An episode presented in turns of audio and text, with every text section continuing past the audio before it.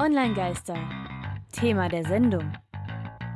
Hallo, liebe Podcast-Hörer und willkommen zurück bei, für die Radiohörer bei Online-Geistern hier auf korax und onlinegeister.com.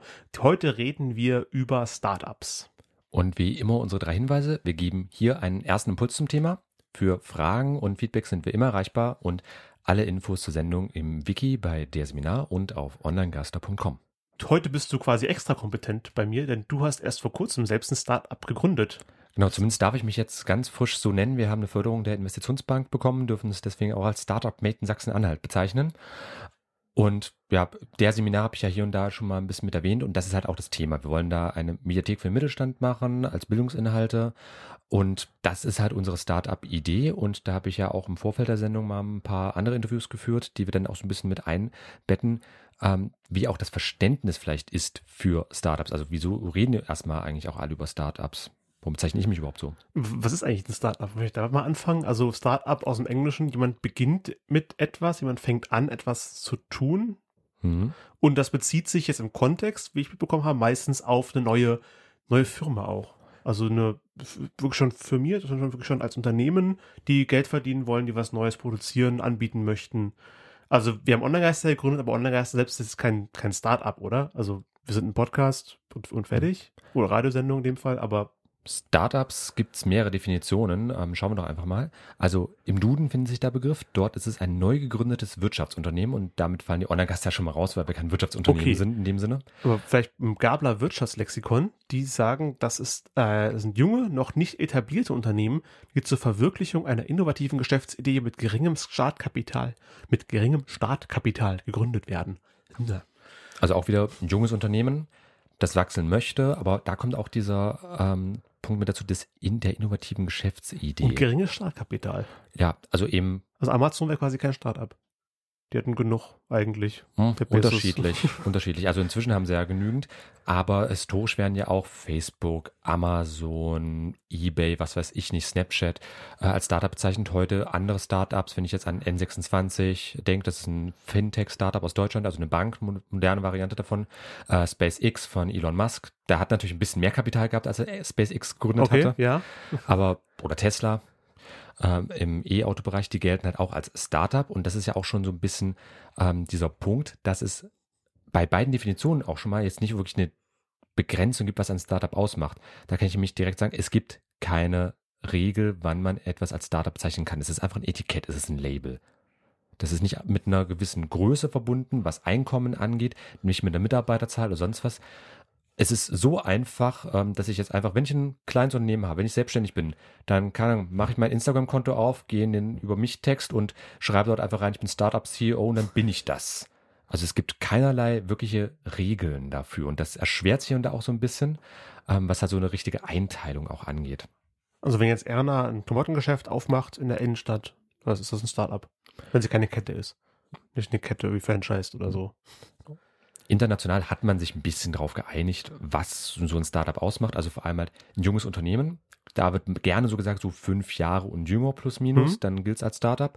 Es muss eine innovative Idee sein, also etwas, was es vorher noch nicht gab. Und das muss sehr stark halt auf potenzielles Wachstum, auf sogenannte Skalierbarkeit ausgerichtet sein. Also ist immer vergleichbar wie soziale Medien, Facebook als Beispiel, die mit null gestartet haben und inzwischen zweieinhalb Milliarden Nutzer haben, knappe 15 Jahre später. Die waren ja auch nicht jetzt komplett, jetzt gehen wir weiter in Wirtschaftstheorie rein, aber der war eine Elite-Universität, der wird nicht bettelarm gewesen sein, der Zuckerberg. Das sowieso nicht, aber man muss halt immer den Vergleich anstellen. Das ist auch wieder das Problem. Bei Startups gibt es keinen groß oder klein. Und da haben wir auch Daten, die bei socialmediastatistik.de sich finden, dass ähm, Startups und viel Geld sowieso nicht unbedingt zusammengehen. Also Startups sind selten Milliardäre. Das war äh, basierend auf dem deutschen Startup Monitor als Quelle, wie sich Deutschland, äh, in Deutschland Startups nach Umsatz verteilen. Und da, vielleicht mal für die Übersicht, das ist verhältnismäßig gleichartig verteilt, aber ähm, etwas mehr als 20 Prozent haben ein Einkommen von maximal 50.000 Euro im Jahr. Klingt jetzt für einen normalen Angestellten natürlich sehr, sehr viel, aber allein schon, wenn man zwei Mitarbeiter hat, wären das 25.000. Dann wäre man, bei, wenn man das nur auf Personalkosten fällt, etwa 2.000 Euro Einkommen. Und das sind ja niemals nur Personalkosten. Miete, Technik etc. geht hm. sowas immer mit rein. Also Startups, die sich auch so bezeichnen und die halt eben beim Startup Monitor erfasst worden sind. Und meistens sind es auch ein bis zwei Gründer, Mitarbeiter, wie auch immer in der Größenordnung. Also es sind in dem Fall jetzt keine gleich reichen Unternehmen. Ich finde schade, das muss man selber rechnen. In der Statistik gibt's der ist der höchste Balken bei bis 500.000, was 12,1 Prozent sind, aber es gibt keinen extra Balken für über 500.000. Müssen wir jetzt zusammenrechnen, was das davor ist. Hm. Hast du Lust zu? Hast du schon gemacht? Also bei der Umfrage selbst ähm, verlinken wir euch natürlich auch alles. Ähm, da sind einfach so alles um 10 bis 20 Prozent Bereich maximal angesiedelt und hat eben kein Umsatz bis 50, bis 150, bis 250 und bis 500.000. Euro Umsatz und halt eben oben drüber gibt es auch noch, aber ähm, zusammengerechnet ganz grob machen die etwa so zwei Drittel aus. Also ein, ein Viertel bis ein Drittel hat dann mehr als 500.000 Umsatz, aber da auch, das heißt dann eben, ja, das könnte eine Million, das könnte eine Milliarde sein. Also das ja, ist natürlich auch der Raum offen. sehr, sehr weit. Aber ich glaube, bis halbe Million kann man sich auch als Otto Normalbürger noch ganz gut vorstellen, was so die Größenordnung des Geldes da angeht. Aber das einfach nur fand, ich ganz interessant, dass auch zum Beispiel selbst 11,6 Prozent beim Startup-Monitor, die machen gar keinen Umsatz. Also es kann eben sei es ja. gar kein Geld oder halt Minus, miese an der Stelle. Das kann ein Startup genauso sein. Also das ist nicht immer gleich dieses Klischee-Ding von, das sind eh nur Hipster aus Berlin, das sind äh, eh nur irgendwie reiche Kinder von reichen Eltern. Kann sein, muss nicht. Das ist halt eben dieses Prinzip bei Startups, ist vor allem so eine ich glaube, so ein Trend momentan, so ein Selbstverständnis bei vielen, sich als Startup zu bezeichnen, weil man halt eben was anders machen möchte, als es die ältere Generation gemacht hat. Ja. Man ist kein Gründer, man ist ein Startup. Ja, aber Gründer und Startup geht eigentlich auch miteinander einher. Aber wozu wollen denn die, die jungen Leute sogar ein Startup gründen? Es gibt ja schon eine Menge Startups ständig davon. Also die sprießen ja aus dem Boden wie äh, Löwenzahn. Startups haben so ein bisschen inflationären Gebrauch inzwischen, das merke ich deutlich. Also äh, dieses neue und tippe, also die, der Begriff Startup, der zieht halt immer noch bei vielen, gerade bei Geldgebern. Und deswegen benutzen es halt viele Menschen so als einen netten Marketing-Spruch. Aber im Normalfall Startups, das ähm, kann ich auch sagen, steht im deutschen Startup-Monitor auch mit drin. Die meisten Startups werden wozu eigentlich gegründet? Also wozu gibt es überhaupt welche? Da habe ich mal ein paar Daten rausgesucht, einmal für Deutschland, für die Schweiz und für Österreich. Also und wirklich mit, mit Abstand ganz weit vorne. Das ist knapp ein Drittel der befragten Startups sind, oder der Untersuchten, was eine Befragung? Untersuchung? Der befragten Startups. Der befragten, äh, ist Informations- und Kommunikationstechnologie. Und der zweite Platz ist dann mit knapp 10% Ernährung, Nahrungsmittel, Konsumgüter. Da haben wir nachher also, auch mit hülsenreichem Beispiel ein Startup aus unserem schönen Halle an der Saale, äh, die jetzt genau in diesem Konsumgüterbereich tätig sind. Die machen Snacks.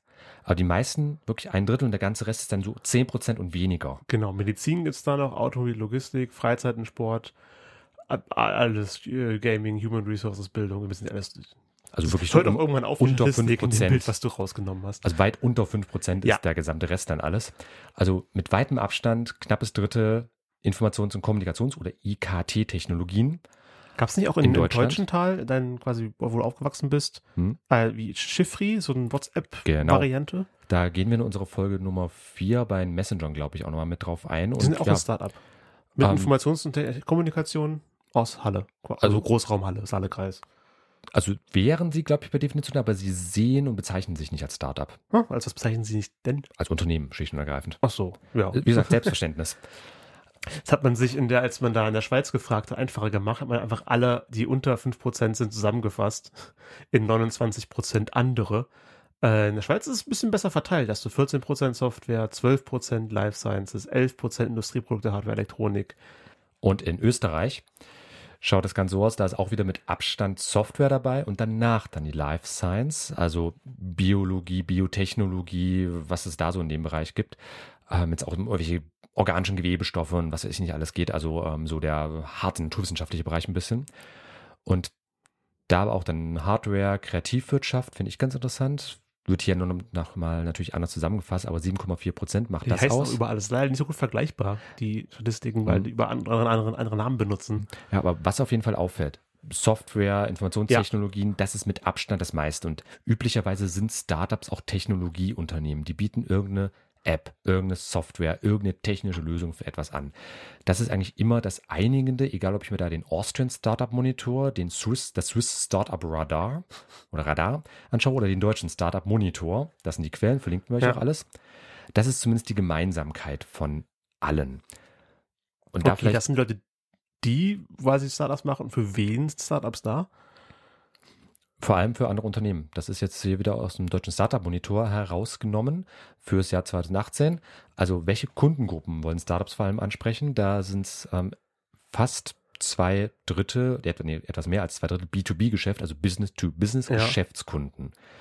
Dann ähm, fast ein Drittel B2C, also Business to Consumer oder Customer, also der Privatkunde, der Endkunde, also wir als ganz normale Menschen. Etwas mehr als ein Viertel, das ist schon, ist doch nicht ein Drittel. Ja, okay, 27, Prozent. Prozent fallen halt auf äh, B2, was ist das? G, Business to Government, also ah. öffentliche Kunden, Verwaltungen etc. Das sind auch so die drei großen Bereiche, in also, die das so gerne irgendwie C2B kommt, aber das macht ja keinen Sinn. Doch, gibt es auch im oh. Social Media Bereich durchaus, äh, wenn du zum Beispiel eBay denkst.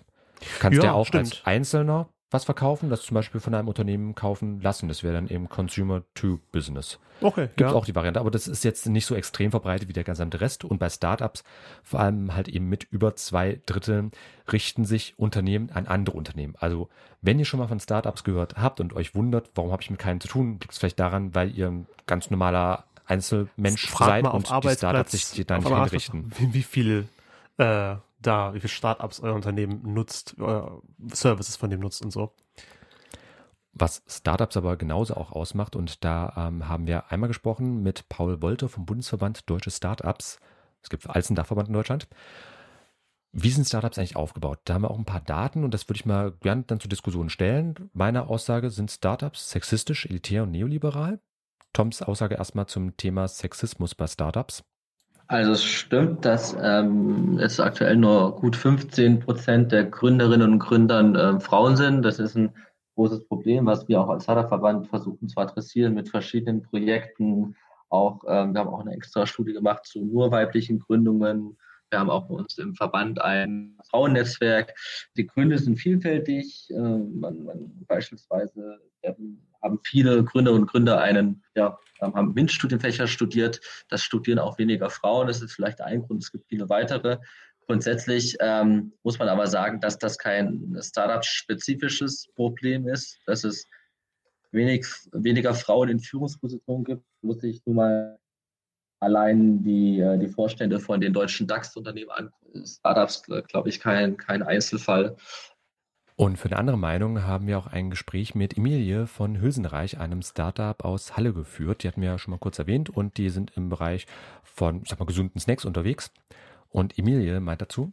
Ich glaube eher, dass das in unserer Gesellschaft ja dieses typische Bild von einem männlichen Gründer ähm, ja manifestiert wird oder dass das vor allen Dingen gezeigt wird. Es gibt zu, zu wenig weibliche Vorbilder die äh, rausgehen und mutig sagen, hier, ich bin eine Frau und ich mache jetzt auch mal was. Mm, und das, und das, was natürlich gespiegelt wird oder vorgelebt wird in einer Gesellschaft, das trauen sich dann auch die angesprochenen Leute mehr zu. Und das sind dann nur mal Männer. Ähm, es gibt aber auch genug Frauen oder immer mehr Frauen, die gründen. Und was wir halt machen müssen, ist uns äh, zeigen und auch jungen Frauen Mut, Mut zu geben, das, den gleichen Weg zu gehen.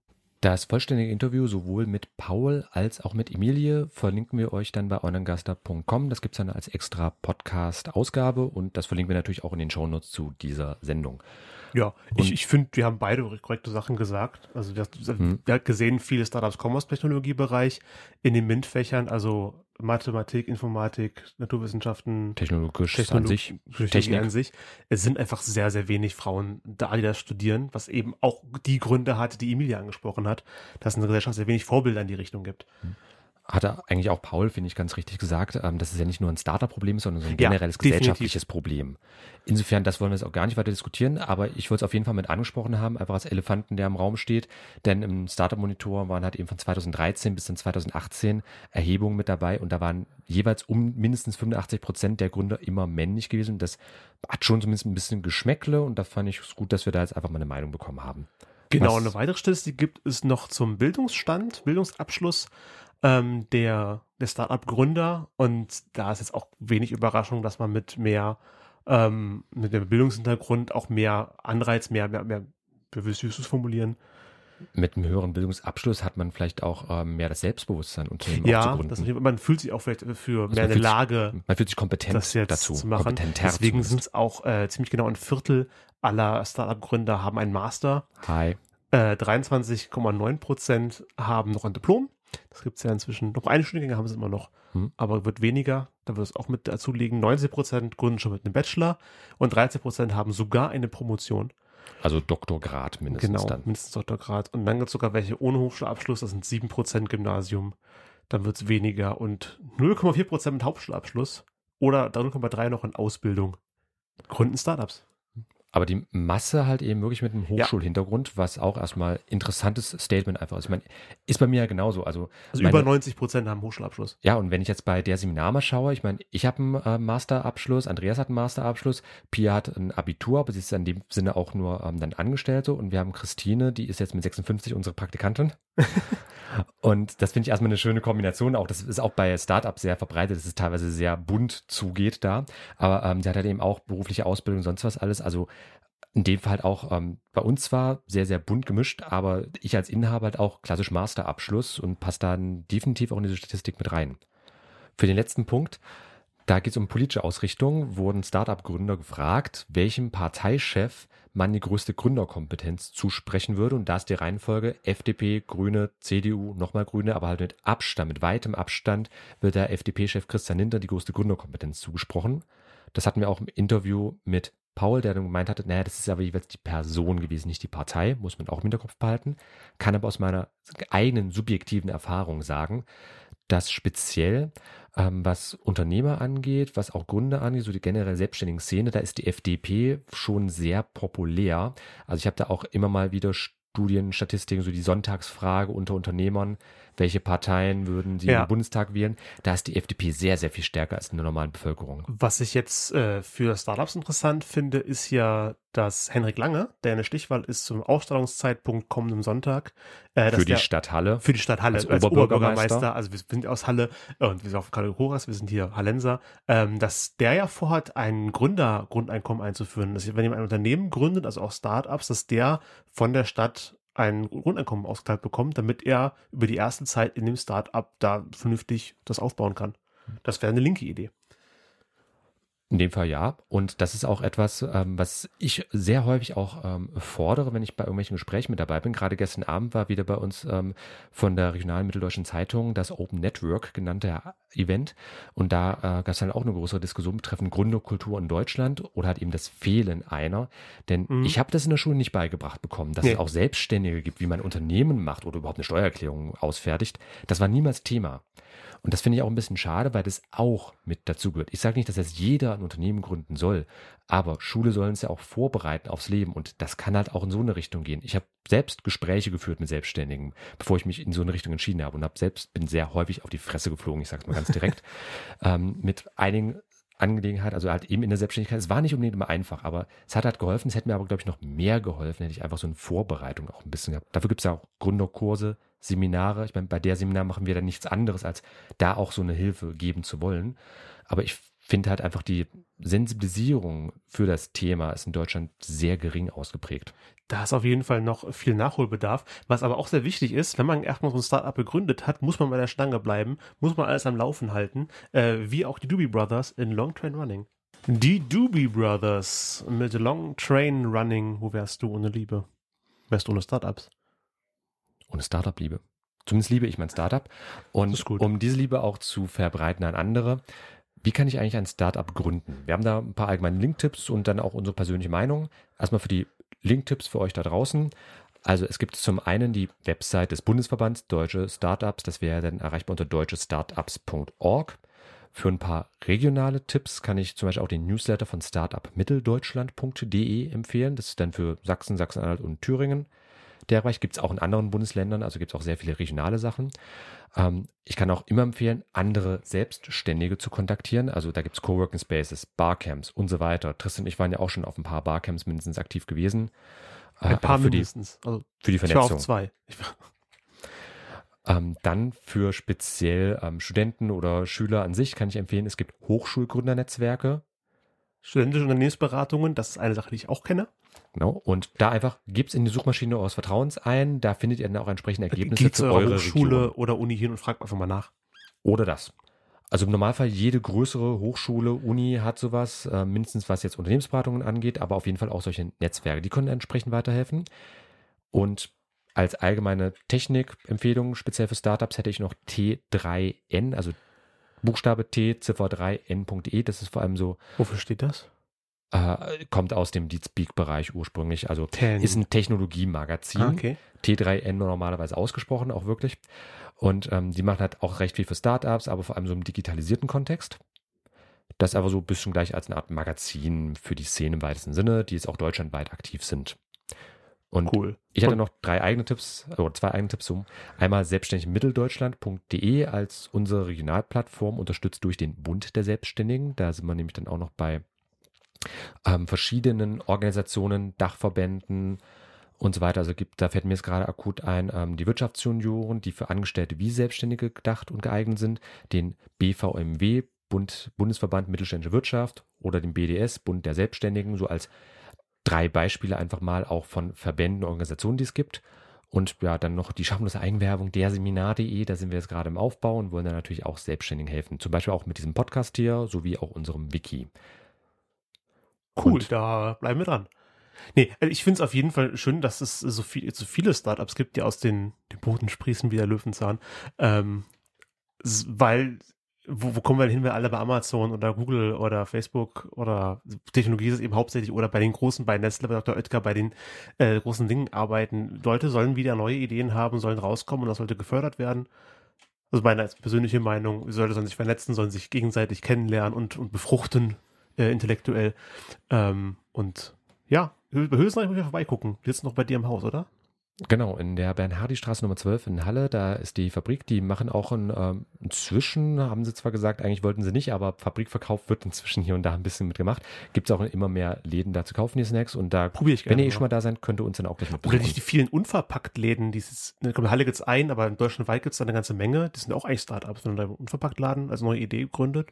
Da haben wir wieder Problematik, sieht man sich als Startup oder nicht? Das ist halt ja, immer, genau. immer Aber auf jeden Fall, es, es hält die, die, das, äh, es den Markt vielfältig, ähm, gibt viele Angebote und man hilft kleinen Leuten und füttert nicht Jeff Bezos oder so. Ich empfinde Startups jetzt abgesehen von diesem Klischee-Startup, wie halt die großen kalifornischen Unternehmen beispielsweise, aber halt eben auch so kleinere Unternehmen. Normalerweise startet ein Startup ja klein und wird dann erst ja. groß. Ich empfinde sie häufig auch als ein schönes Korrektiv für bestehende Unternehmen, dass halt eben zu große Unternehmen dann irgendwann so in diese Gefahrenfalle tappen von man verrennt sich in irgendwas. Da können Startups halt einfach schon durch die Konkurrenz wieder ein bisschen was beleben und so eine Markt, so eine Branche auch gleichzeitig wieder auf einen, ich sag mal, gesünderen Weg führen, das auf der einen Seite und auf der anderen Seite finde ich so ein bisschen dieses leichte Chaos-Element, was dadurch einfach kommt, dass immer mal wieder so verkrustete Strukturen auch durch Startups aufgebrochen werden können. Dass irgendwer plötzlich in, den, in einen bestehenden Markt reindrängt und die etablierten Unternehmen plötzlich nicht wissen, wie sie reagieren sollen. Plötzlich Landsberg-Bier, äh, Radeberger verdrängt aus den Regalen. Oder das ein Unternehmen ich nicht, wie aber Uber, die, Taxis aktuell verdrängt. Oder ähm, wenn ich an Airbnb denke, mit Hotels vielfach. Veränderung ist, äh, ist gut. Es hat gleich mal beim Philosophiestudium vielmehr der Satz, Stillstand ist Katastrophe. Genau, also absolutes Chaos. sind kein Stillstand. Also absolutes Chaos ist nicht gut, aber absoluter Stillstand ist auch nicht gut. Also im Bestfall so ein bisschen Bewegung ist niemals schädlich, aber man sollte es auch natürlich nicht übertreiben. Also ich versuche immer so zu schauen, nur ein bisschen der mittlere Weg zwischen den Extremen ist vielleicht das Erstrebenswerteste an der Stelle. Aber das ist zumindest meine Sicht. Aro mittlerer Weg. Wir sind am Ende angelangt. Das heißt, wir machen noch kurz ein weitere Dinge. Online-Geister. Feedback. Wie ihr gehört habt, ging es heute um Startups. Und als besonderes Gimmick gibt es bei uns ab sofort eine Tochterproduktion, Startup Nation, ein Online-Geister-Podcast. Hast du gar nicht erzählt? Soll eine Überraschung sein. Okay, ich cool. habe es erstmal als kleines Projekt von mir gestartet, weil du jetzt nicht direkt mit Unternehmen da was zu tun hast. Du nee. bist aber natürlich sehr und herzlich eingeladen, dich mit zu beteiligen. Ich will es jetzt einfach erstmal so als eine Art kleines cool. Tagebuch führen. Okay. Ich habe jetzt gerade diese Situation, ich bin Startup-Unternehmer, ganz frisch und halt eben die Herausforderungen, die da so mit passieren, das will ich einfach mal so etwas erfassen und halt auch weitergeben hätte eigentlich in den Abschnitt eben reingepasst, aber wer neu gegründete Bands damit Geld verdienen wollen, ein Startup, wenn sie es so bezeichnen? Könntest du so nennen, wird, glaube ich, traditionell nicht Dann darunter verstanden, aber auch ja. Die, die Band Betonbau, wenn ich letzte Woche nicht gespielt habe, hat einen Podcast, die Proberaum-Gruppis, wo sie im Prinzip alle zwei Wochen erzählen, wie es ihnen als junge Band ergeht, mit ersten Auftritten, Lieder schreiben, Album veröffentlichen, was interessant ist. Und das ist quasi deine Version davon, ist Startup Nation, Online-Geister-Podcast, wie du ja. dem der Seminar Startup folgst als Podcast. so sagen, das ist halt eben die Sache. Startup hat nicht diese krasse Definition. Es ist eigentlich offen für Interpretation. Und deswegen auch, liebe Leute da draußen, schickt uns eure Meinung, sagt uns eure Meinung. Habt ihr ein Startup? Wollt ihr ein Startup gründen? Und generell die allgemeinen Informationen, Shownotes, Infografiken und alles weitere zur Sendung einmal bei uns in den Shownotes, äh, da auf mehrere Websites verteilt. Ansonsten, wenn ihr es kompakt haben möchtet, in unserem monatlichen 2-Minuten-Briefing, das gibt es unter onlinegeister.com slash newsletter, haben wir euch nochmal das Wichtigste aufbereitet. Und natürlich sind die Interviews mit unseren beiden Gästen von heute, die wir leider nur ausschnittsweise hören konnten, ähm, auf der Internetseite onlinegeister.com. Das waren Paul Wolter und Emilie von Hülsenreich. Vielen Dank. Das war's für heute. Tristan, hat mich gefreut. Liebe Mich Hörer, auch. vielen, vielen Dank. Bis zum nächsten Mal. Tschüss. Und dann geht es um Memes. Ach je.